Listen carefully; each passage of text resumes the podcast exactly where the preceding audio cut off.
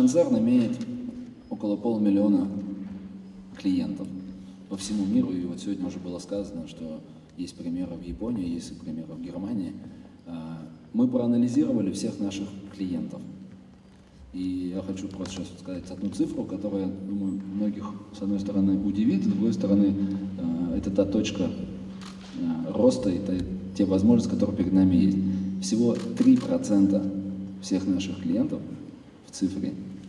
То, что вы сейчас показали фильм 87 года, на самом деле весь мир все еще слишком зависим от людей, от бумаг. Так и будет продолжаться, но тот потенциал роста, который перед всеми нами есть, если мы сейчас продолжим игнорировать а, те технологические, новые технологические возможности, которые появились с развитием технологий, объем информации растет, скорость передачи данных растет, теперь нужно это все объединить, научиться обрабатывать и применять. То есть то, что сказали Black Box, э, это во всем мире применимо. Это конкурентоспособность не только стран, компаний, людей э, безумно растет с ростом доступности к ресурсам информационным. И наша задача именно этим воспользоваться сейчас. То есть из я, знаете, первый шаг это, конечно, автоматизация. Следующий шаг это уже цифровое производство. Так вот я посмотрел статистику прошлого года. У нас было 2% всех наших проектов в России, ну, тот рынок, за который я отвечаю, автоматизированных. По концерну эта цифра 25%. То есть у России мы до сих пор первый шаг еще не сделали, это автоматизация. Следующий шаг это цифровое производство. И считаю, что то, что уже э, нам сообщили, что в два раза увеличилась аудитория данной конференции, говорит о том, что мы уже все понимаем, что туда надо идти.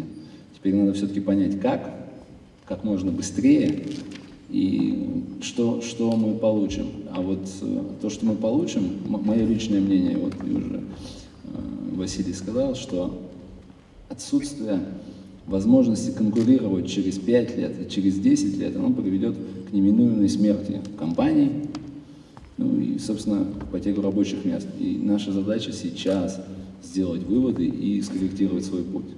Я думаю, что сегодня и завтра мы найдем как минимум вектор, по которому надо идти, чтобы это этого не допустить. В силу возраста сложно оценить, что было 30 лет назад, да, как изменилось. Но то, что я вижу последние 12 лет, занимаясь только нашей тематикой, то, что э, размер заказа сильно уменьшился. И он систематически уменьшается, уменьшается, и хочу всех немножко расслабить, уменьшается во всем мире. А это связано с тем, что, опять же, доступность информации, э, мы все стали намного более капризные. И мы все хотим чего-то этакого, чего-то особенного. И монопродукта как такового, ну, кроме вот, там, может быть, нефтегазовых непрерывных потоков, там, а вот все, что мы потребляем, очень сильно меняется. И больших заказов не осталось, ну или осталось совсем чуть-чуть. Это по поводу еще перспективы малых компаний. Мы поставляем оборудование, вот я там анализирую, у нас нет ни одного монозаказчика. Ни одного. Я не могу назвать ни, одного, ни одну компанию, которая занимает больше двух-трех процентов нашего оборота, нашего потребителя. Это говорит о том, что у нас очень много маленьких заказчиков, очень много. И то, что мы можем предложить в части цифровизации, имеет огромное-огромное значение именно для маленькой небольшой компании. Если мы говорим о том, что я даже иногда сравниваю наш станок с мебелью, я не совсем согласен с загрузкой. Загрузка – это нечто следующее. Самое ценное сейчас в мире все-таки это идея и продукт. Потому что сделать любой гвоздь, любой подшипник, любой, любой вообще, может кто угодно, где угодно, и сделать дешевле, чем вы – та идея, которой вы обладаете, это самое ценное. И вот за это надо бороться. А то, что станок простаивает, ну, бывает. Страшного я в этом сильно ничего не вижу. А то, как... Больше прост... простаивает, тем больше продадим. Это Новых. да, это да. Самое главное, что... Это уже момент, ваша бизнес-модель. В тот момент, когда он потребуется, у вас будут все ресурсы для того, чтобы его загрузить. То есть вы можете иметь удаленных конструкторов, удаленных технологов, наладчиков, сервисменов. И ваш станок, он стоит в идеальных условиях, у вас в гараже, или у вас в теплице, или у вас на даче, где угодно, и готов в любой момент выплюнуть изделие.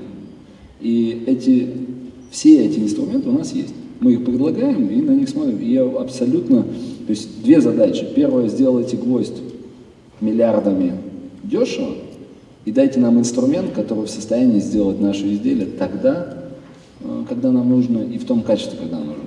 То две таких немножко разных идеи, но они обе живут, и цифра, она позволяет как раз небольшими средствами, не нужно строить огромное КБ, не нужно нанимать огромное количество людей. Просто нужно сориентироваться на это, и этим можно владеть. Это то, что сейчас позволяет. Такой наш взгляд на этот